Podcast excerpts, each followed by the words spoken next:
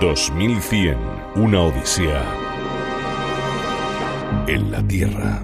Si nos gusta la ciencia ficción, sabremos que es muy difícil encontrar películas o novelas de ciencia ficción en la que hay delincuentes. Hombre, si estamos planteando un mundo del futuro prácticamente perfecto y nos gusta soñar con las ciudades del mañana y con eh, situaciones del futuro, no queda bien que de pronto haya alguien dispuesto a romper la ley o a hacer algo malo.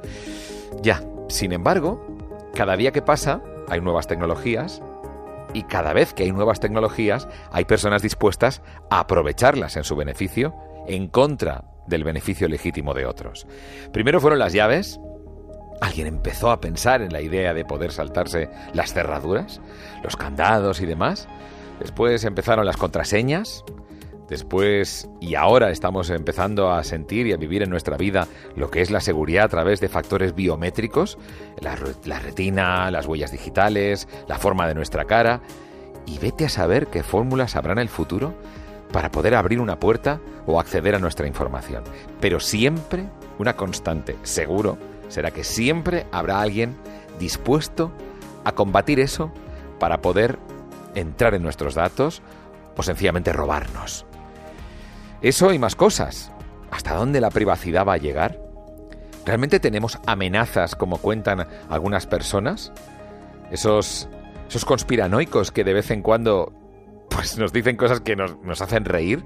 ¿Alguna de esas conspiraciones podrá ser realidad en el futuro? ¿Cómo serán los ejércitos del mañana en los siguientes 80 años? ¿Han cambiado tanto las cosas? No sé, en fin, me parece un tema como mínimo escabroso, y por eso es bueno rodearse de buenos especialistas.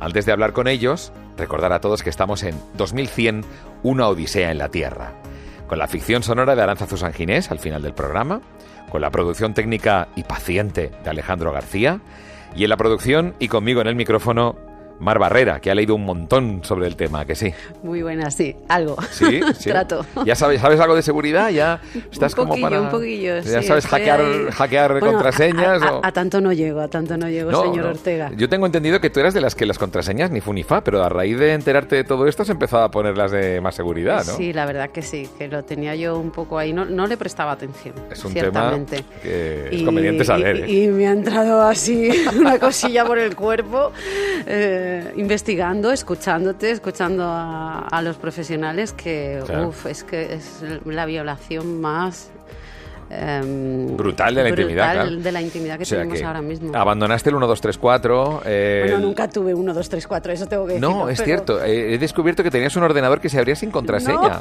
Siquiera. ¿Es verdad o no? Sí, sí. Ni siquiera 1, 2, 3, 4. Está bien. Estamos como contraseña es perfecta. Abrir el ordenador es fantástico. Me aceptas la crítica, ¿verdad? Lo digo con cariño. Sé que has cambiado. Aceptada la crítica. Pues mira, te voy a hablar yo de, de delitos informáticos. Claro, claro. Bueno, delitos informáticos, cibercrimen eh, o ciberdelitos, es el- los términos genéricos utilizados para referirse a toda actividad ilícita realizada principalmente a través de Internet. ¿Sabes cuántas personas fueron detenidas o investigadas por ciberdelitos en España el año pasado? Detenidos. 4.912. Wow, pero no se sabe de tantos casos. No se sabe de tantos casos. Pues hay un estudio que así lo revela. Caramba. ¿Y sabes cuál es la comunidad autónoma con más detenidos? Pues era Madrid o Barcelona por la lógica de que hay más población, Pues ¿no? no, Andalucía. Anda. Mm. Y dicho esto, como se va a hablar mucho de Internet y de los ciberdelitos y de la seguridad a esta escala en el programa, yo te traigo algunas fórmulas de seguridad un poco más en el ámbito físico, en el ámbito familiar y personal. Echar la llave, poner la cerradura, Sí, evitar esas que, ¿no? cosas. Esas cosas, ¿no? Pero, por ejemplo, la vigilancia, la videovigilancia a través de los drones. Los drones están ya siendo muy Sí, utilizados en seguridad, la DGT, los hemos visto alertándonos en la pandemia. Mm, es verdad. Pero el futuro, los drones van a estar mucho más presentes, van a estar eh, vigilando nuestras calles, nuestras urbanizaciones. Ya lo hacen en las autopistas a la hora de. Efectivamente. una multa. O sea, ¿Y te imaginas una niñera dron cuidando de nuestros hijos en el parque? A mí déjame de. Yo A mi hijo, siendo pequeñito, yo no le dejo con un dron. Lo siento. Otra cosa que el dron esté vigilando, pero dejarle con el dron, no. Bueno, puede, puede ser, puede ser. También eh, llegarán las cerraduras electrónicas, que ya están muy presentes, Sí. eh, pero todo, todo, todo, todo será electrónico y se colocarán en el interior de las viviendas, por lo que será imposible forzarlas. No usaremos llave y usaremos pues mandos, tarjetas, todo estará conectado a un mismo dispositivo que llevará un cifrado incopiable y que pues eh, será capaz de, de identificar a los diferentes usuarios que tú quieras incluir dentro Ya, ya. de ese ámbito. Pero echa la ley, echa la trampa, echa la tecnología, hecho que alguien habrá para, para hackearlo. Eso, yo creo que es imposible crear algo contra hackers. Otra cosa es que, que no nos toque o que eh, minimicemos el riesgo, no sé. Y también a través de software que eh, procese y descifre comportamientos, se prevé que se pueda llegar a detectar posibles delitos antes de que estos sean cometidos. No me digas. Atendiendo a los pasos previos que realice el delincuente. O sea, Minority Report. Sí, y poniendo en alerta pues a los servicios de emergencia. La película de Tom Cruise en la que había unos eh, seres que adivinaban que alguien podía cometer un delito. Qué interesante. Wow, wow, tremendo. No sé, me parece un mundo realmente, mm, no sé, mm, empiezo con miedo este, este programa. Creo que empezamos con cierto pavor, ¿no? El tema, vamos a ver Sí, qué un tal. poco. A ver si hablando con los expertos se nos pasa un poco. 2100, una odisea en la Tierra.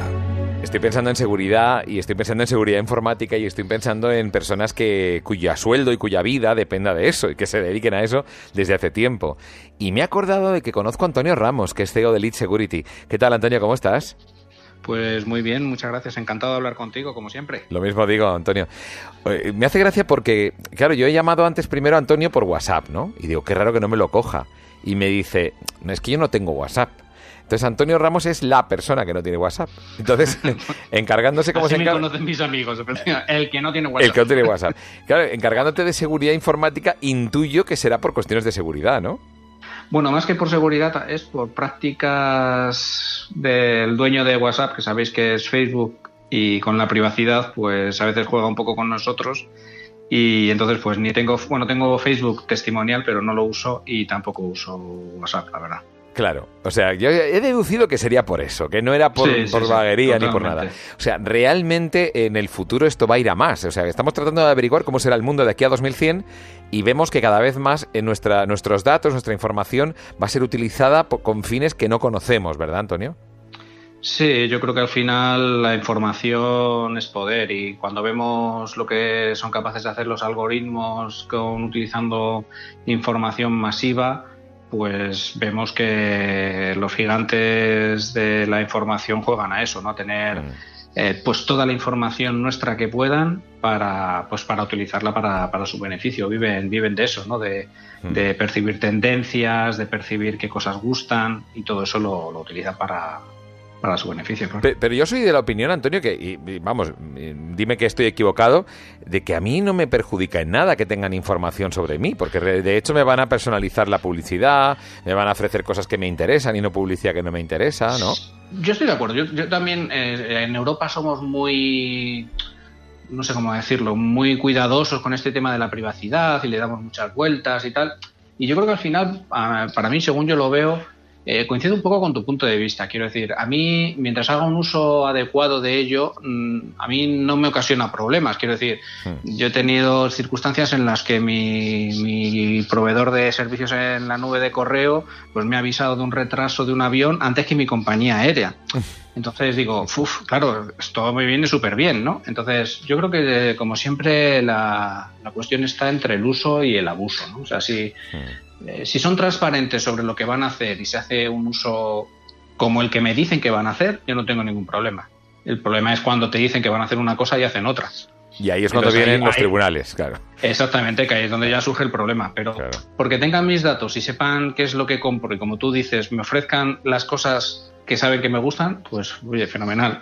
¿Para qué me van a, sabes? ¿Para qué vamos a perder el tiempo? Antonio, tú vives de, darle seguridad a las empresas, seguridad informática, y, claro, entonces antiguamente las empresas con tener una buena puerta, ¿verdad? Y, metálica y un buen candado y unas buenas, incluso una, alarma puesta, pues tenían bastante. Pero ahora se ha multiplicado el tema cuando los principales amenazas vienen a través del ciberespacio, a través de nuestra conexión a Internet. Antonio, ¿cuáles son los principales riesgos que se pueden encontrar las, las empresas en el futuro?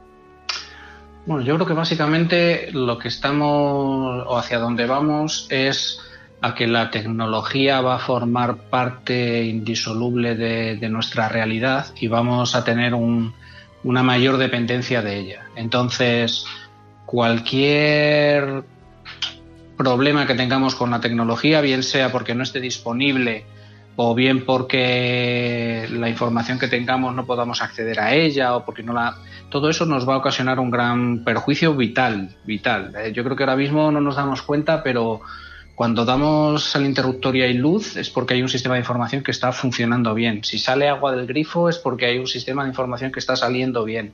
Pero es que ya, no sé vosotros, yo, o sea, sin, mi mapa virtual, sin, mi aplicación de mapas en, el teléfono, no sé ir a los sitios, o sea, porque es que ya ni pienso, o sea, hmm. entonces yo creo que los retos a los que vamos a, afrontar en el futuro es al hecho de que estamos generando tecnología sin tener en cuenta la seguridad en esa tecnología. No quiero enrollarme mucho. Eh, básicamente, tú cuando haces un puente, tienes que hacer un puente para que no se caiga. Y cuando te enseñan a hacer puentes, te enseñan a hacer puentes que no se caen. Cuando tú estás enseñando a alguien a hacer sistemas de información hoy en día, no les enseñan a hacer sistemas de información que no se caigan, solo que se puedan usar. Que funcione. yo creo que eso, que funcione pero sin tener en cuenta la seguridad. Y eso es un gran hándicap, porque el problema que tenemos es que cuando llevemos, no sé, ahora, por ejemplo, los contadores inteligentes, ¿no? que tenemos casi todos en nuestras casas, pues resulta que ha habido una remesa de dos millones de ellos que estaban utilizando pues un cifrado muy poco robusto y que si se, se podía vulnerar muy fácilmente y podíamos acceder a las lecturas y modificar las lecturas de dos millones de hogares. Pues claro, es que eso es que no es, no, no es de recibo. ¿vale? Entonces, el gran problema que tenemos es que ponemos tecnología, pero no una tecnología segura. Vamos muy, Vamos muy deprisa a la hora de, lanzar las mm. cosas, ¿verdad? Se prueban poco normalmente. Sí, sí, sí. O sea, yo creo que ahora mismo hay un, hay un boom. Yo suelo decir a veces que es como cuando, no sé, yo, yo entiendo como un momento en la historia, por ejemplo, cuando se lanzaron a volar, ¿no? Y hicieron los primeros aviones, pues la seguridad les preocupaba cero. Querían volar. y y no les importaba el riesgo que estaban corriendo. Pero cuando tú tienes un avión con 400 pasajeros, pues tú ahí ya no puedes correr riesgos, ¿no? Y yo creo que estamos, estamos en este segundo estadio sin querer estarlo, ¿no? Entonces, porque todo el ciclo de innovación, que es algo que se habla a veces, se ha acelerado muchísimo, mientras que, pues no sé, el ciclo, por ejemplo, de la innovación que vivieron nuestros padres a la que vivimos nosotros, pues ha ido, ha ido con una cierta velocidad, pero es que nosotros ya hemos visto evolucionar tecnologías que ya no se usan, ¿no? Hmm. En, digamos, en una generación. Entonces, eh, no estamos asimilando que esa rapidez tenemos que hacerla con más seguridad, porque es que si no, va a llegar un problema, va, a llegar un momento en que vamos a tener un susto grande y claro, eh, no vamos a tener mucho margen de maniobra. Eso ocurre todos los días en las empresas en todo el mundo. O sea, no estamos hablando de algo que podría ocurrir. Algo que está ocurriendo ya, ¿verdad, Antonio?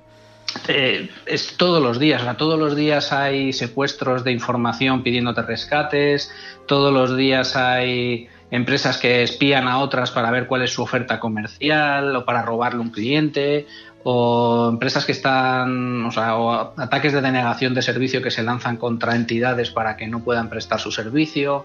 O sea, eso es, ahora mismo, eh, la definición más clara del ciberespacio sería el salvaje oeste. es como el salvaje oeste, ¿no? Y, tú te tienes que defender. Entonces es una cosa un poco absurda porque estamos acostumbrados a que tú por la calle, si alguien, si tú ves algo, lo que haces es llamar a la policía, ¿no? Pues aquí no, aquí te tienes que defender tú con tus medios. Es una cosa, sabes que no, el ciberespacio ahora mismo está como en otro plano, no sé cómo decirlo. O sea, yo a veces Es, difícil de trasladar, ¿no? Pero, pero se entiende muy bien el, símil, ¿eh, Antonio? Yo creo que sí. A todos nos queda muy claro que, si vas por la calle y te atracan, pues, pero es que en el ciberespacio te atracan todos los días. Porque efectivamente, yo, yo tengo, sabes que soy aficionado, Antonio, y, miro, me gusta, pero un poquito, y me doy cuenta de que todos, todos, todos los días recibo ataques Y yo que no Sí, soy sí, todos nada más que un particular, pero aquí Da intentando... igual, si es que es indiscriminado, o sea, Claro. es indiscriminado, o sea, o sea, ahora mismo es brutal, o sea, el- no sé, hay estadísticas eh, que hablan de que el 60% del tráfico de la red es spam, o sea, es basura, o sea, es porque claro, es que entonces todo eso viene de siempre lo mismo, de que cuando generamos la tecnología la generamos para que se use, pero no estamos pensando en que sea seguro, es quiero usarlo y me da igual, ¿no? Entonces, estamos generando ahí como una especie de caldo de cultivo que no es de...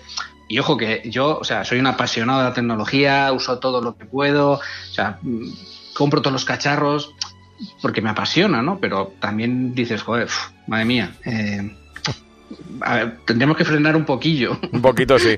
Bueno, pues Antonio, Total. creo que nos queda claro cómo va a ser el futuro. Va a pasar por esa, por esa legislación y por ese cambio en, lo- en los protocolos para hacer de una, ca- una calle más segura. Anto- Totalmente. Antonio Ramos, CEO de Lead Security, muchísimas gracias, amigo. Muchas gracias, Juanma, un placer como siempre. 2100, una odisea en la Tierra. En este episodio de 2100 Una Odisea en la Tierra, estamos quizá desinflando un poco ese, ese- esa imagen de la ciencia ficción, de que todo en el futuro va a ser perfecto, que la tecnología pues es maravillosa, nos pone a nuestro servicio una vida estupenda, eh, llena de comodidades, ¿no? De hecho, estamos viendo que hay una cara B de la que muy pocas veces se habla, una cara B sobre nuestra vida y sobre la inteligencia artificial o sobre la tecnología, que conviene de vez en cuando tener personas como, como Javier Fernández Castañón. ¿Qué tal, Javier? ¿Cómo estás?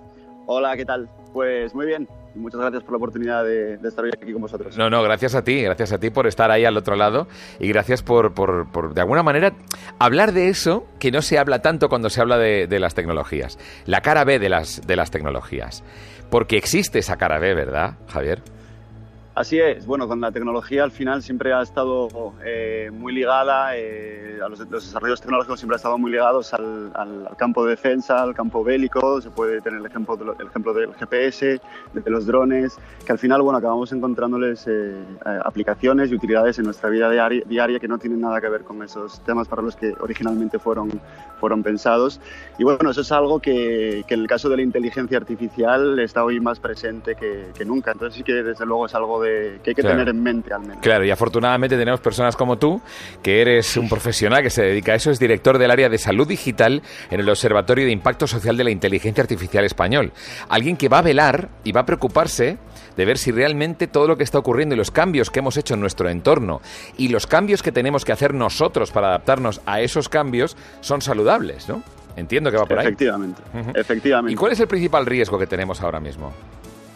Bueno, el principal riesgo que, que tenemos hoy eh, presente, que tenemos a, día de hoy eh, con la inteligencia artificial, y esto es algo que va cambiando conforme va desarrollándose la inteligencia artificial y dentro de, un par de años o dentro de cinco años igual tenemos que cambiar o abrir todavía más el, campo en el cual nos queremos centrar.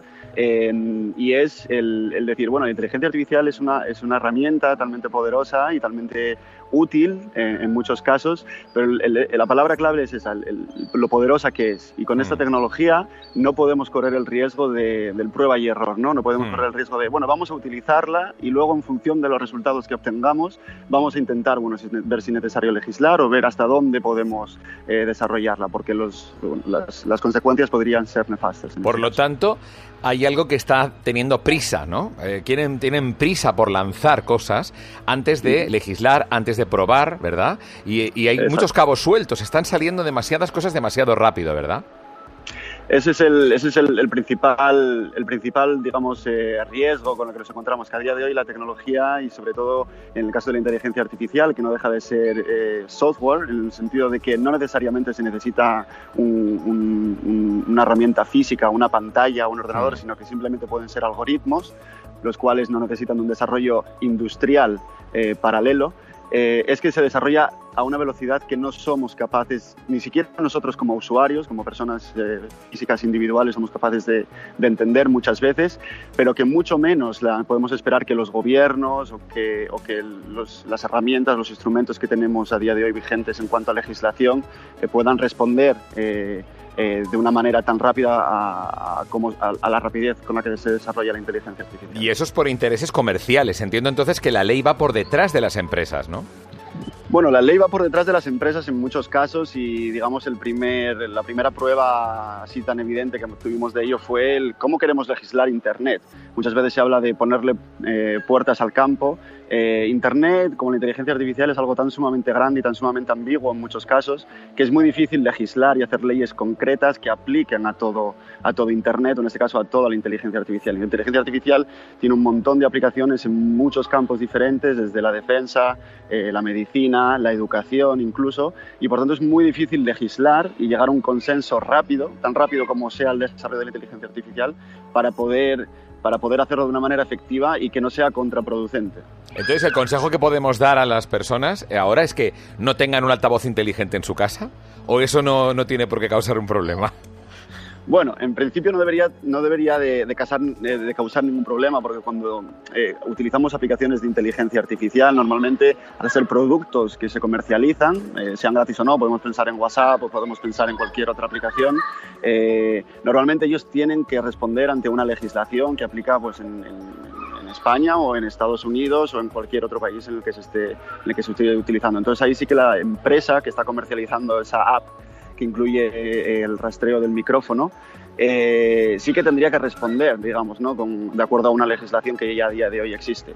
De todas maneras, eh, Europa en este caso es, puntera, mientras que la carrera o el partido, se suele decir, el partido que están jugando China y Estados Unidos por la supremacía de la inteligencia artificial, Europa poco a poco eh, está tomando más el papel de árbitro. ¿no?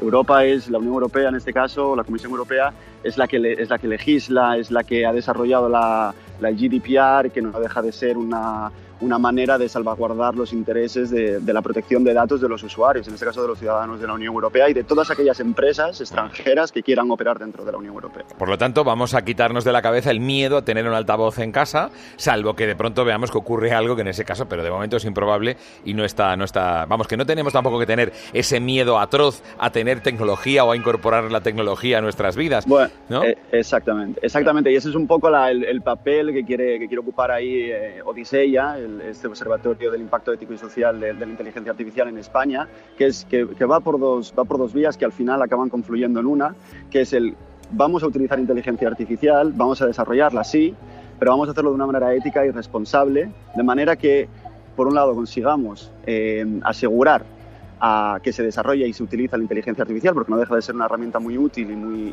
muy beneficiosa en la mayoría de casos, pero a la vez vamos a, que los usuarios, en el caso nuestro de la salud digital, pues los médicos confíen en esa herramienta, que los pacientes confíen en esa herramienta, y eso se consigue no solo legislando, sino también hablando de ella, explicando toda esa toda esa nebulosa que muchas veces se confunde más con ciencia ficción que con ciencia real, de manera que todos nos tranquilicemos y estemos seguros al utilizar esa tecnología, al igual que lo estamos cuando utilizamos cualquier otro tipo de dispositivo tecnológico. Por lo tanto, es indispensable que haya gente como tú, Javier, que estéis ahí precisamente en esa, en esa área. Mira, yo estoy pensando en que este programa se llama 2100, una odisea en la Tierra, y evidentemente es muy difícil echar la vista 80 años en el futuro, ¿no? Adelante. pero, pero, ¿cómo imaginas tú el desarrollo de la inteligencia artificial hasta en estos próximos 80 años. ¿Realmente llegará a haber inteligencia artificial? Porque con varios expertos que hemos hablado en este programa, en capítulos anteriores, nos decían, mira, inteligencia, inteligencia no es. Son algoritmos y son lógicas procesadas a muy alta velocidad, a una velocidad que el ser humano no podría llegar. Pero inteligencia como tal no es. ¿Es posible que realmente llegue a tener inteligencia artificial una máquina? Bueno, yo ahora mismo comparto un poco esa, esa opinión también eh, de decir, bueno, ¿qué, es, ¿qué entendemos por inteligencia? Y muchas veces cuando se habla de es necesario regular la inteligencia artificial, la pregunta acaba siendo ¿qué es la inteligencia artificial? Y al final no estamos simplemente queriendo regular otra vez la inteligencia humana, que es la que luego acaba siendo transmitida a la inteligencia artificial. Y aquí es lo que hay que entender un poco la, la diferencia entre inteligencia artificial, volviendo a tu pregunta, y los datos. Los datos al final son el combustible o el alimento que utilizan esos algoritmos de inteligencia artificial para, para dar respuestas. ¿no? Al final los algoritmos de inteligencia artificial llevan con nosotros desde los años 70, desde los años 80, que lo único que ha cambiado a día de hoy, por eso la inteligencia artificial está en auge, es la de computación de datos, de almacenamiento de datos que tenemos, que tenemos hoy en día, que un algoritmo de inteligencia artificial no es nada si no tiene, si no tiene esos datos. Muchas veces cuando hablamos de inteligencia artificial, yo lo que creo es que inteligencia artificial dentro de 80 años será eh, una cosa completamente diferente a lo que conocemos hoy como inteligencia artificial, Lo que sí habrá cambiado es la manera en la que se desarrolla y ya hoy en día, en, en 2020, estamos hablando de empatía artificial. ¿Cómo conseguimos que las máquinas sean empáticas, que entiendan las emociones? Eh, y, y, el siguiente paso será, que ya se está desarrollando a día de hoy también, hay diferentes empresas, por ejemplo en Londres mismo, en la que, en la que ya trabajan con la causalidad. Es muy difícil conseguir que un ordenador eh, te dé respuestas, te encuentre causa y relación, causa-efecto, ¿no? que los humanos muchas veces lo, lo, lo, asumimos de manera inmediata, pero las máquinas es, es, muy difícil para ellos. Y ahí es donde está el kit de la inteligencia artificial. La inteligencia artificial es muy, es muy buena y mucho mejor que, que, que, que los humanos en, para muchas aplicaciones, pero hay otras que la inteligencia artificial ni siquiera se acerca a las capacidades que tiene un niño de 3 o 4 años. ¿no? Afortunadamente. Y ahí está el, el, que la inteligencia artificial no tiene absolutamente nada que ver Claro. Con una inteligencia humana en este caso. Claro, yo recuerdo ahora una, una- un pasaje de la película que de alguna manera da origen al nombre de, esta, de este programa, de 2001 de en el espacio, en el que recuerdo cuando se entrevista a HAL 9000, una supuesta inteligencia artificial, que es así, que es inteligencia artificial, que dice, bueno, eh, el entrevistador de la BBC en ese caso le pregunta a HAL 9000, bueno, eh, ¿cómo te sientes? Y él manifiesta orgullo. Y entonces cuando le preguntan a los astronautas, dice, me ha parecido entender que la máquina realmente estaba orgullosa. Dice, oh, sí, desde luego que lo parece, pero en realidad han conseguido que imite las emociones humanas para que sea más fácil comunicarnos con él. Con lo cual, en el fondo tampoco Exacto. sería inteligencia, ¿no? Es lo que estamos hablando, ¿no? Emular la emoción para hacer más fácil la comunicación, ¿no? Eso es, eso es. Al final no podemos, no podemos olvidarnos, como, como decía antes, que, que todo lo que la inteligencia artificial aprende viene a partir de los datos. Y esto, esto no lo digo yo, lo dijo el, el- el anterior CTO de, de Google. Dijo, nosotros no es que tengamos mejores algoritmos que el resto de empresas, simplemente tenemos más datos. ¿no? Y, y ahí está, lo- al final la inteligencia artificial está, aprenda- está aprendiendo de datos pasados, de datos que nosotros vamos dejando en Internet, en diferentes aplicaciones, en, también en, en- en oficinas físicas. ¿no? Al final, para- por ejemplo, para el coronavirus ha sido otro de, de los debates, hasta qué punto debemos utilizar esta tecnología, qué datos podemos utilizar, cuáles no. Es, es, Claro. es ético, digamos, es, es lógico que utilicemos no sé, lo que se llama como, que se conoce como identificadores personales. ¿Para qué necesito el nombre y apellidos o el DNI o el número de teléfono de esta persona? En realidad para nada. La inteligencia artificial lo que quiere es encontrar pa- patrones entre millones o billones de datos, de puntos, y, y y para ellos no es necesario los identificadores personales. Y ahí es donde hay que empezar un poco a entender el... No queremos rastrear a las personas, lo que queremos entender son los movimientos colectivos que puedan suponer un, un riesgo o un problema. Y las emociones no deja de ser otro tipo de Claro. información que almacenan de nosotros. Claro. Si yo sonrío, efectivamente significa que estoy de acuerdo con, etcétera, etcétera. No, deja de ser información. Bueno, Javier, pues muchas gracias por tu punto de vista. Enhorabuena por vuestro trabajo, a ti y a Odiseya, lo que estáis haciendo ahora actualmente, ese observatorio del impacto social de la ingeniería artificial. Y me parece que es una excelente labor. Así que enhorabuena, de verdad, y gracias por participar de, este programa. Bueno, muchísimas gracias a vosotros por el tiempo y por, la oportunidad de estar, de estar aquí y nada, hasta pronto. 2100, una odisea en la Tierra. En este episodio de 2100, una odisea en la Tierra, eh, se plantean interrogantes que, bueno, son un poco escalofriantes. Y se están planteando temas que, que seguirán ahí seguramente de aquí a 2100, porque, vamos, eh, parece difícil imaginar un mundo en el que no existen los malos de las películas o no existen las personas que, que crean que, su, que tienen más derecho que el resto a tener eh, los recursos o las riquezas. Eh, y por lo tanto, estamos hablando de, de cómo será la, la seguridad eh, en el futuro, las amenazas del futuro. Y nosotros, cuando éramos pequeños, imaginábamos todo eso con pistolas láser, como mínimo. ¿Por qué? Porque no teníamos límites. Porque la imaginación es maravillosa cuando tienes apenas nueve años, como es el caso de Alex Ortega. Hola, Alex Ortega, ¿qué tal? Holas. ¿Cómo será, eh, cómo combatiremos a los malos en el futuro, de aquí a que tú tengas 90 años? Pues bueno, em, con el tema de la policía, ¿no? Sí. Em, tendrá que ser, pues para no provocar heridos, ¿no? Pues serían tipo... O sería robots, ¿no? Vale, o sea que la, la policía sean robots. Con un, con un sistema que no se pueda ni hackear, porque si en el futuro pueden se podrían hackear robots. Claro, y pues, hackear a la policía es un chollo, claro. Claro, exacto. Y O sea, robots que no se puedan hackear. no se Pero robots, hackear. no policías para que no haya heridos, ¿no? y con un sistema de protección que sean más difíciles de destruir Ujú. Y que sean rápidos. Hombre, claro, eso es importante, que acudan rápidamente a cualquier emergencia. Claro, y sin tener que usar un vehículo. Mm, directamente ellos. Estilo Iron Man. Más o menos, sí. ¿Y tiene que ser con forma humana o no hace falta? No hace falta, la verdad. Claro, lo importante es que sepan reducir al malo, Sí. o que sepan detectar las balas, o que puedan desactivar una no bomba, es ¿no? cómo es físicamente, sino Claro. cómo lo hace. Claro, la parte operativa, muy bien, muy bien pensado. Eso es. Oye, ¿y cómo serán los ejércitos en el futuro? ¿Cómo serán las batallas? Pues bueno, serán como los videojuegos. Tú coges un mando Sí. y lo enciendes, pones eso y sale en la vida real un holograma de tu equipo, tu personaje, y tú lo manejas, ¿no? Con el mando. Ya, En este caso me imagino el de la Play. vale. O el mando que haya en ese momento, claro. y entonces así no muere gente. Y, y quien gana la partida, pues gana la guerra. Y, y por cierto, los misiles y todo eso no provocan daños en la, en la ciudad y todo eso. No provocan daños. O sea que los misiles y todo eso virtualmente. O sea que si un país se está enfrentando a otro, en lugar de mandar soldados y que se maten, juegan una partida de un video- videojuego complicado y quien gane pues ha ganado la batalla, ¿no? Sí. Es eso. Y así se ahorran vidas. Sí. Hmm, interesante ese planteamiento, está muy bien, ¿eh? Pero en una pantalla, porque si es en VR... Madre mía. ¿Qué pasa?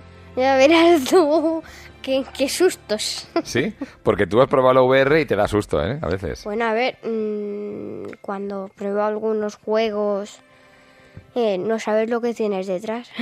Ah, eso es lo que más te inquieta de la VR. Que tiene la sensación de estar en un sitio físicamente, pero no sabes lo que tienes detrás. claro, no, tienes, no sabes, porque tú no sabes lo que tienes detrás. Molaría tener un ojo detrás, ¿sabes? Claro.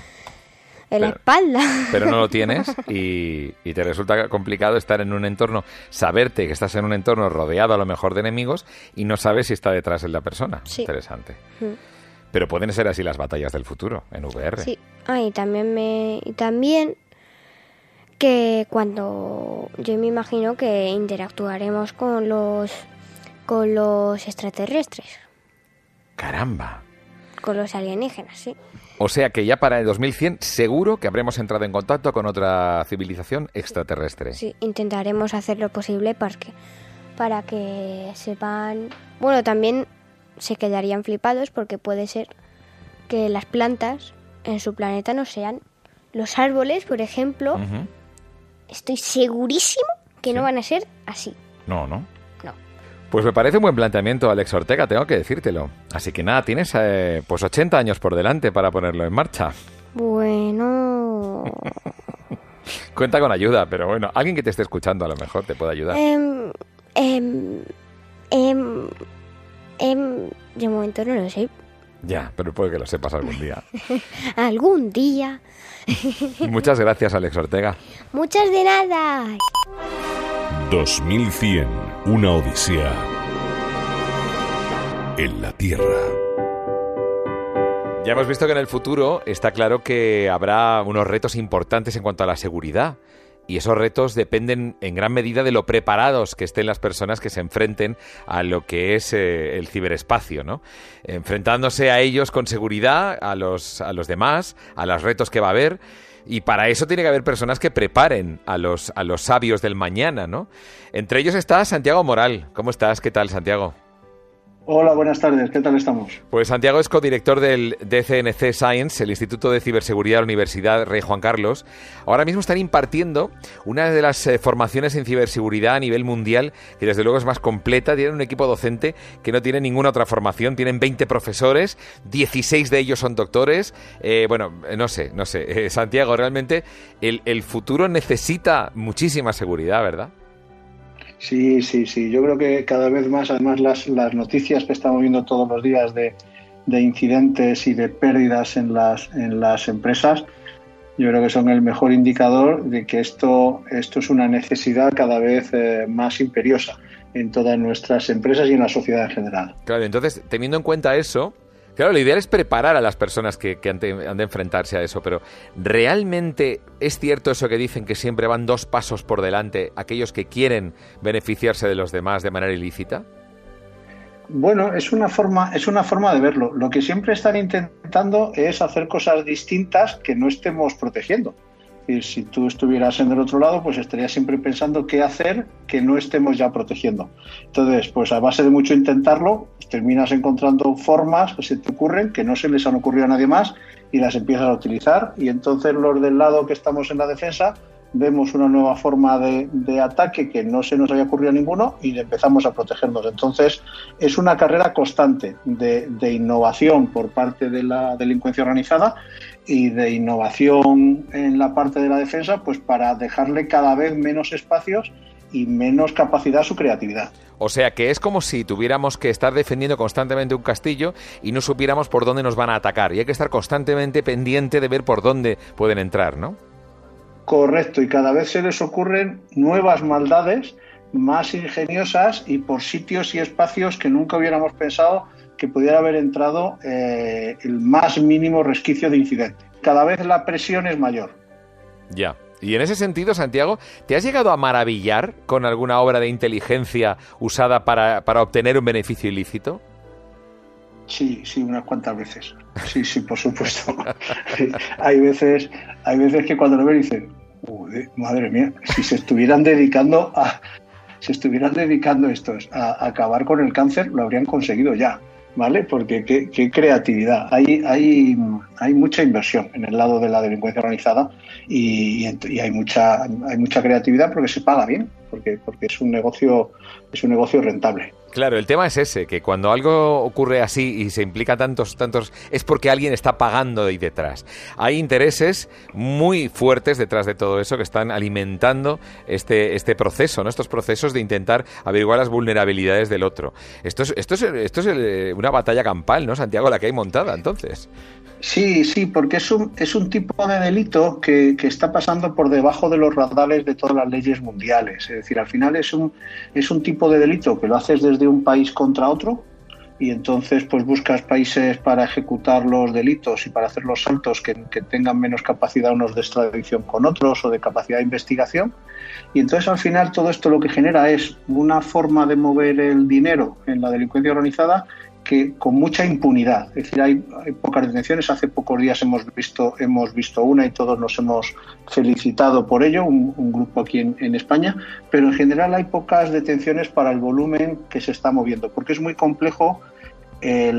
todo tiene que ver con, legislación internacional. Claro. Entonces es, es, muy complejo de mover porque la legislación internacional está más pensada para luchar contra, contra causas de lesa humanidad, ¿no? de, temas de, terrorismo, narcotráfico, armas. Entonces estos temas, como no generan violencia directa contra las personas o las cosas, siempre han pasado por delitos menores. Lo que pasa que es una acumulación tal de delitos menores que es un negocio tremendo y, poco, con, bastante impunidad para los que lo organizan. Ese es el gran, eh, el gran talón de Aquiles que tenemos los que estamos en el lado de la defensa. Por ejemplo, eh, ocurre un delito en el ciberespacio y físicamente a qué país le toca, al que está físicamente la persona ahí con un ordenador, pero ya ha dejado de estar porque lo que hacen las personas es infectar otros ordenadores y otras máquinas que pueden estar en otros países para infectar a su vez a otros. Esto es un problema transnacional. ¿Qué país tiene la jurisdicción en un caso así? No, no está claro, no está nunca claro. Al final lo que sí se tiene es que la pérdida está en un país y está en una sociedad, pues si a un ciudadano español le, han cifrado sus datos y ha pagado el, ransomware, eh, pues, el rescate, eh, pues este entonces el rescate, pues eh, básicamente pues la pérdida está aquí. Pero el dinero hasta dónde va, como se está moviendo a base de criptomonedas que no dejan rastro, pues es muy difícil saber hacia dónde va el dinero, con lo cual hay una imposibilidad real de saber a qué país dirigir la denuncia. ¿vale? Entonces es, es muy difícil de rastrear tanto el ataque como el dinero que hay detrás. y, eso es donde tienen que estar los, los esfuerzos. Porque realmente eh, aunque se sepa eh, geográficamente dónde está una máquina determinada, quien la maneja puede estar en otro país completamente diferente. Sí es verdad que se establecen planos, ¿no? Están los hubs de Internet que van de un lado a otro en un mapa del mundo, pero claro, el, el verdadero origen, ¿dónde está? Este es el principal engaño, ¿verdad? Aquí. Sí, sí, sí, es, muy difícil porque como puede haber en saltos sucesivos y yo puedo estar desde aquí, desde mi casa, en, Madrid, pues eh, gestionando una colección de máquinas que están distribuidas por 40 países y esas máquinas a la vez están gestionando otras que son las que finalmente hacen el ataque, con lo cual hacer el rastreo es realmente complejo. Por eso em, el, tipo de actividad policial internacional que se lleva en esta materia es muy complicada. Es decir, tener buenos resultados es, es difícil. Por lo tanto, no es una tarea fácil. Los mejores países para cometer este tipo de delitos son los que tengan la legislación más laxa o que lo permitan veladamente. ¿Los hay? Bueno, eh, yo creo que tenemos hub de, hablando de dos tipos de delitos, los que son más de delincuencia organizada, pues luego están todos los ataques que estamos viendo más de civilizaciones, de, países organizados contra países organizados, acabamos de ver unas, unas detenciones y unas reacciones en Estados Unidos frente a unos ataques desde China. En la parte más de delincuencia hay, hay hubs históricos, entonces pues se ve Em, ha habido un hub histórico de ataques que está en la parte de la Europa del, Este, muy ligada a las antiguas eh, repúblicas soviéticas, incluso a la misma Rusia.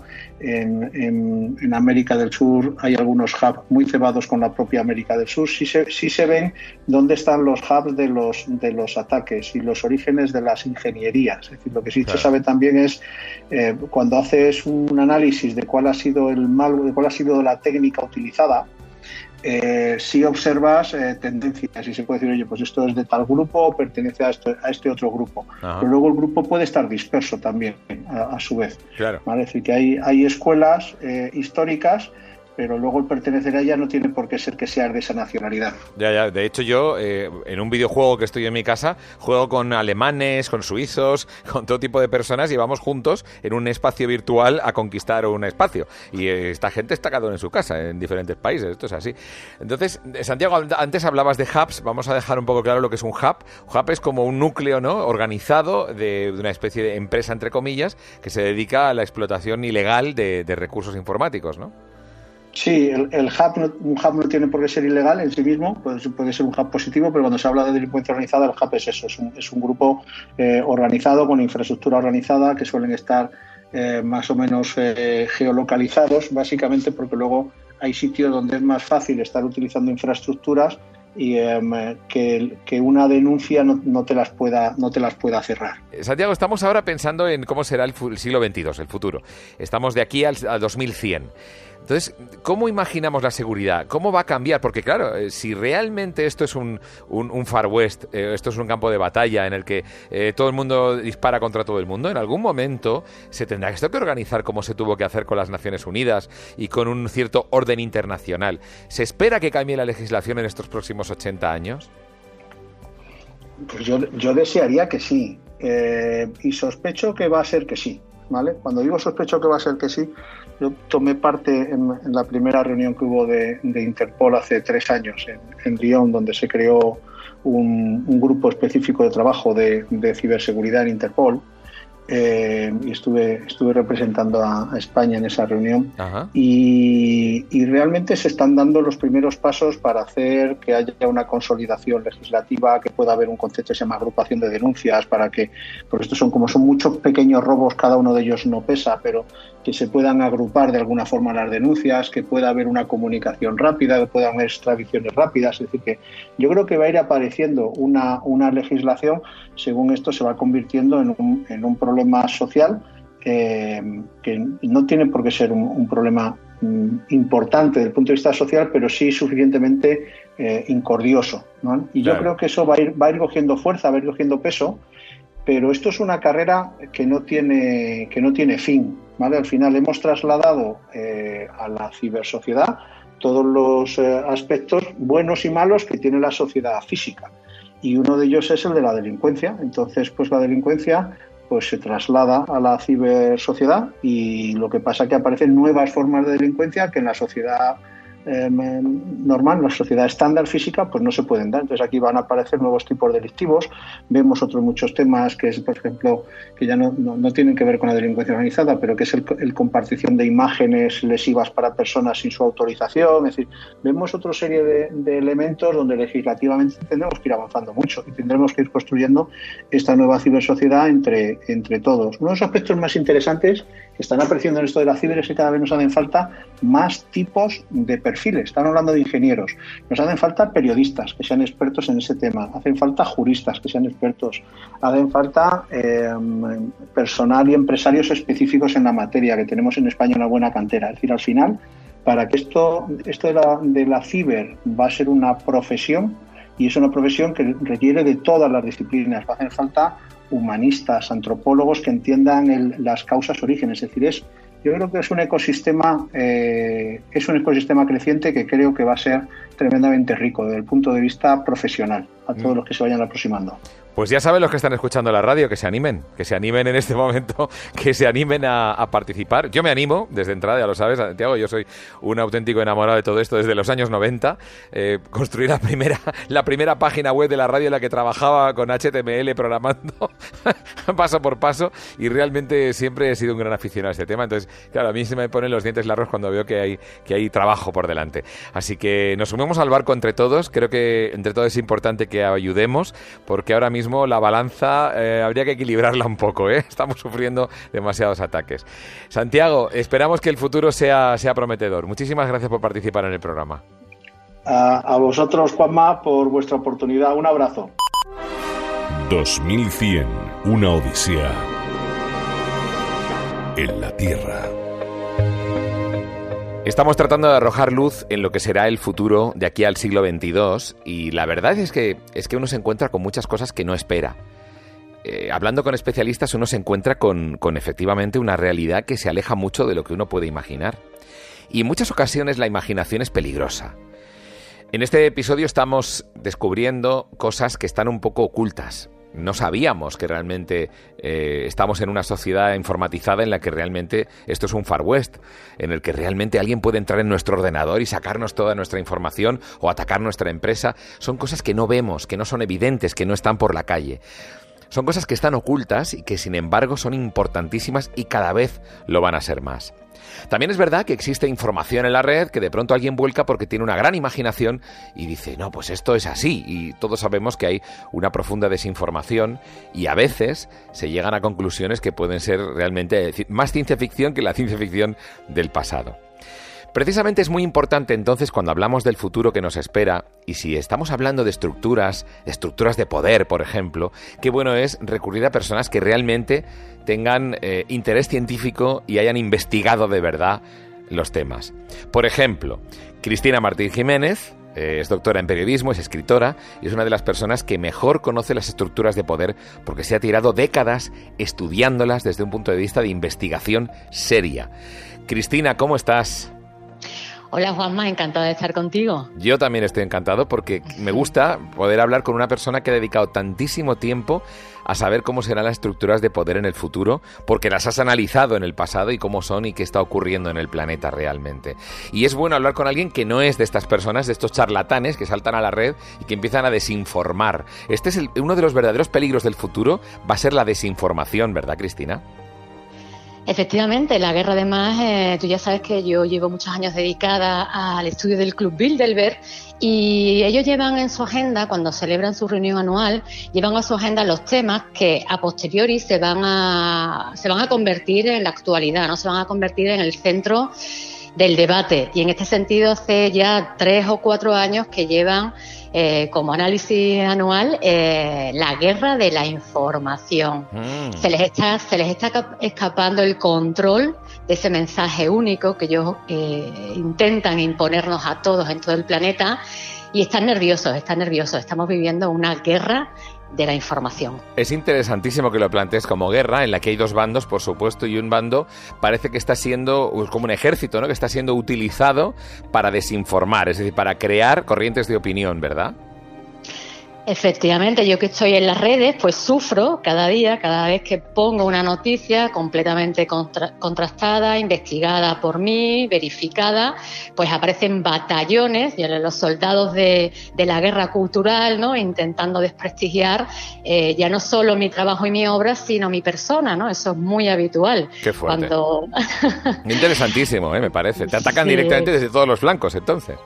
Desde todos los flancos y además eh, intentan, si estoy hablando de mi libro, es que tengo como rastreadores, Juanma, tengo rastreadores, me persiguen, ¿no? Si yo comento una noticia en el, en el, en, en, el Instagram de alguna amiga o si comentan mi libro, enseguida aparecen, no, no, es el libro de Cristina no, léete este. Léete este, ¿no? También es verdad que habrá intereses comerciales. Hay que decir que tu libro ha sido publicado por Planeta. Ideológicos. Claro, claro, y también ideológicos. Tu libro ha sido editado por Planeta, se llama La verdad de la pandemia y en ella supongo que cuentas un poco cómo, cómo, cómo... Bueno, de hecho, y yo tengo aquí apuntado que tú hace 10 años hablaste sobre esta pandemia, ¿no? Sí, en mi libro que se publica en 2010 hablaba de las tres últimas mentiras de, esta estructura de poder, de, este, de esta agenda globalista ¿no? que, se, que se diseña desde, desde, los laboratorios del Club Bilderberg y hablaba de las tres últimas mentiras. Entre ellas estaba eh, Barack Obama como creación de líder artificial, como pantalla, como títere de estos poderes, ¿no? Hablaba del cambio climático, entre comillas, provocado por el hombre, también como estrategia de guerra, y hablaba de la, de la táctica de las pandemias, ¿no? Para conseguir imponer un control y llevarnos hacia esa utopía que, que esta estructura de poder construye para hacerse con toda la hegemonía del planeta. Entiendo que estamos hablando de al margen de que efectivamente haya un cambio climático y al margen de que realmente haya una pandemia. Esto es cómo utilizarlo, supongo, o cómo gestionarlo, incluso favorecerlo o no a través de esas estructuras, porque es evidente, es innegable el cambio climático, ¿no? Claro, la, instrumentalización, ¿no? Cómo, ellos instrumentalizan algo que es real y que nunca, es que nunca en, el planeta Tierra jamás ha parado de haber un cambio climático. Cuando tú estudias el pasado, te encuentras, por ejemplo, que en Londres, el centro de Londres, había viñedos, ¿no? Las calles, mm. el nombre de las calles del siglo XVIII, del siglo XIX, pues lo dejan en evidencia. Mm. Y bueno, y comprobamos cómo, cómo desaparecen ciudades como Pompeya por un volcán que obviamente en ese momento pues no había contaminación, no había coches y no había, con lo cual el pasado nos está contando que jamás ha cesado el cambio climático. Entonces me, Estás, me estás diciendo que la influencia del hombre es mucho menor de lo que de lo que entendemos. Bueno, yo expongo en mis libros que hay otros científicos, ¿no? El periodista tiene la obligación de exponer las distintas voces eh, autorizadas, eh, científicos, que están hablando de temas específicos. Yo en mi libro expongo como hay unos científicos que no se le da voz en los grandes medios de comunicación eh, oficiales, ¿no? Orgánicos, pero que están diciendo que no está comprobado que el cambio climático sea provocado por el hombre, sino que el planeta, el mismo planeta, está en una galaxia, está en el cosmos y que también está siendo influenciada por todo lo que ocurre fuera de nuestras fronteras terrestres. Entiendo lo que quieres decir, Cristina, efectivamente. claro, claro, entiendo lo que quieres decir. Es decir, que alguien que piensa diferente, negarlo a priori sin fijarse en los datos, este es el problema. Realmente yo puedo pensar, y de, hecho después de haber hablado con científicos en este programa, yo estoy convencido de que la huella del hombre es, es tremenda en el cambio climático, pero al menos efectivamente estoy abierto a escuchar otras teorías y a leer otras cosas y a interesarme por otras cosas. Eso no quiere decir que me deje llevar por el primer charlatán que habla, sino que estoy abierto a escuchar otras cosas. Y creo que esa es la posición más inteligente de cara al futuro, ¿verdad, Cristina? Porque vamos a estar inundados por parte de la información. Van a llegar de todos lados la información. Efectivamente, estamos infoxicados, ¿no? Como yo cuento en mi libro Perdidos, después de entrevistar al catedrático de estructura de la información de la Universidad de, la Universidad de Sevilla, el, doctor Ramón Rey, que es hmm. también el director de mi tesis, ¿no? Es una infoxicación. Porque en un planeta en guerra, como estamos en guerra, ¿no? Pues eh, la información, la comunicación se convierte en un arma de guerra, en un arma fundamental. La verdad y la mentira. ¿Quién construye la noticia, no? La construcción de la noticia ¿Quién me la está contando? Me la cuenta el propietario del medio. Estoy completamente de acuerdo en que efectivamente eh, eh, con el tiempo la madurez del ser humano como consumidor de información va a jugar un papel vital. No tragarnos lo que nos echen. Y esto es básico, de aquí al 2100 y en adelante. O sea, el, el tener la duda siempre, el plantear dudas, es sanísimo y es importantísimo.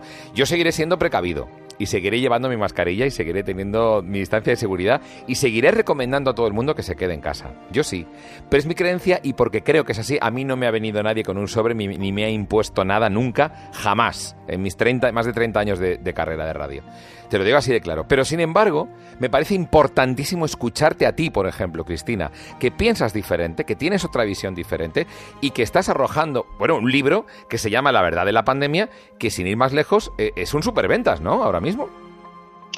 Pues sí, en 15 días han sacado la- el Grupo Planeta ha sacado seis ediciones y ahora acaba de llegar a Uruguay, a Colombia, a México. Es un libro científico, es un libro en el que incluyo parte de mi tesis doctoral, con lo cual está, todos mis libros están muy bien documentados, sólidamente documentados y yo los hago para la reflexión. Yo no intento Eso convencer es. a nadie de nada. es, eso es. Yo no intento convencer a nadie de nada. Yo hago un trabajo que considero eh, que lo elegí, lo elegí, yo elegí Qué el bien. periodismo por, porque, por, por vocación desde niña, desde muy pequeña, sabía que quería ser periodista, pero el periodismo no te tiene que convencer de nada, el periodismo te da información. Exacto, exacto. Esa es una grandísima conclusión, Cristina, de verdad, ¿eh? Sí. Así que el futuro pasa por, por ser librepensadores, por, por ser críticos, pasa por, Por ser críticos, Eso es, por por, ser poner críticos. interrogantes en las cosas, hablar de, de- de lo que uno realmente sabe, escuchar a quien, a quien te puede aportar información fehaciente, verificar mucho las fuentes y, y a partir de aquí tomar decisiones propias y no a, a través de la influencia ni del entorno ni de los medios de comunicación. Cristina, muchísimas gracias de todo corazón. Enhorabuena por tu éxito con la verdad de la pandemia, también eh, con, con otros libros y con otros proyectos que estés haciendo. Y sigue investigando, por favor. Ofrécenos eh, otro punto de vista diferente al, al que, al que predomina, porque eso nos hará pensar. Luego ya decidiremos. Yo te- también te digo, me voy a seguir poniendo la máscara, ¿eh? con tu permiso. y, y voy a tener distancia de seguridad. Y ten cuidado, y ten cuidado, que, que Cuidado no, que no todos son buenos, ¿eh? que, que- que el mundo está lleno de gente buena Exacto, y mala. exacto, Exacto. Hay muchos malos por ahí sueltos. También, también voy a tener cuidado con todo en general. Cuidado, no miedo. Cuidado sí, miedo nunca. Gracias, Cristina, muy amable. Gracias. Gracias, Juanma, un abrazo. 2100, una odisea en la Tierra. Pues vaya perspectivas tenemos en el futuro. Hablando con especialistas sobre la seguridad, sobre las teorías conspiranoicas, sobre lo que nos espera, sobre los ejércitos del mañana, sobre la ciberdelincuencia. La verdad, he acabado, mm, yo creo que el programa que he acabado con, con no sé, como más, más eh, en, shock. No sé qué te si te ha pasado a ti, pero también, ¿no? Un poco, Mar. Sí, un poco más asustada quizá de lo que empezamos. Tendré mucho más cuidado también a partir de eso- ahora. eso es un excelente consejo. Sí. Eso es un excelente consejo. Mira, yo me quedo con dos cosas que me han llamado mucho la atención de este programa. El ciberespacio es como el Far West. Es verdad. Cada uno tiene que defenderse. Que lo ha dicho Antonio Ramos, que, que, que esto- claro, es que... es Claro. co- claro, es que- Entonces, eh, tú, pues, o sea, tienes que tener tus antivirus, tus contraseñas, cada vez más seguridad. Y creo, implícito en esto, que cada vez nos formemos más nosotros en, rela- en relación a la tecnología, porque cuanto más sepamos, mejor nos vamos a saber defender. Eso es. Ya que esto es el Far West, por lo menos saber manejar el arma y decirle al hacker de turno, desenfunda, vaquero. Eso está interesante. Y conforme a todo esto, pues se tendrán que ir creando nuevas leyes internacionales, ¿no? Para protegerlo todo. Claro, habrá que le- legislar porque eh, ¿en qué país se cometen los delitos? Y que haya ayuda entre todos. Claro. Todos tenemos que colaborar en la seguridad, todos. Eh, no podemos ser hechos aislados ni personas aisladas. Lo hemos hablado en este programa infinidad de veces. Vivimos en un ecosistema en el que si tú a lo mejor tienes una brecha de seguridad, tú puedes pensar, bueno, pues se pone en riesgo lo mío. No, se pone lo, lo tuyo y también la información que tú tienes de otros. Si tu contraseña la tiene el vecino, el vecino entonces puede acceder a tus conversaciones más privadas con la persona mm, que, a la que amas. Y esa persona probablemente no tiene ningún interés en que tu vecino sepa cosas de ella. La conciencia es muy importante y estoy convencido de que tarde o temprano las aulas y las, eh, las universidades van a impartir en todas las materias y en todos los grados van a tener que impartir algo relacionado con la seguridad en el ciberespacio, porque es nuestro día a día. Todos desbloqueamos el móvil alguna vez y todos tenemos conversaciones que no queremos que se difundan y todos tenemos derecho a su vez a la privacidad, así que aquí hay un debate enorme y también mucho que aprender por parte de todos. Bueno, vámonos, ¿no? Vámonos, pero antes, eh, como siempre, y creo que va a ser apasionante esta vez, como todas, Vamos a escuchar la ficción sonora que nos trae Aranza Ginés.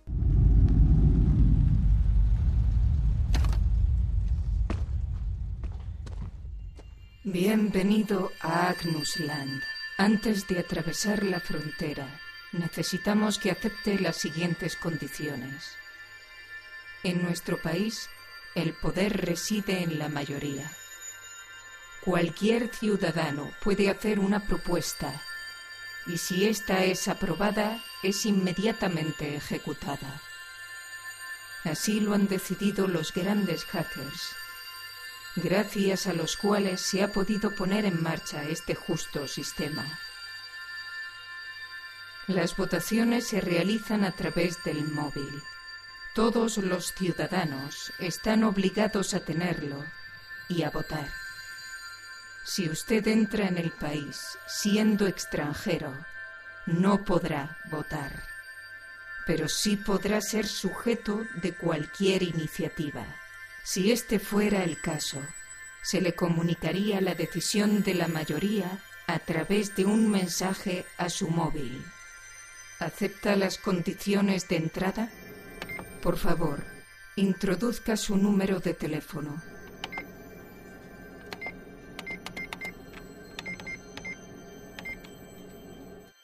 Puede pasar.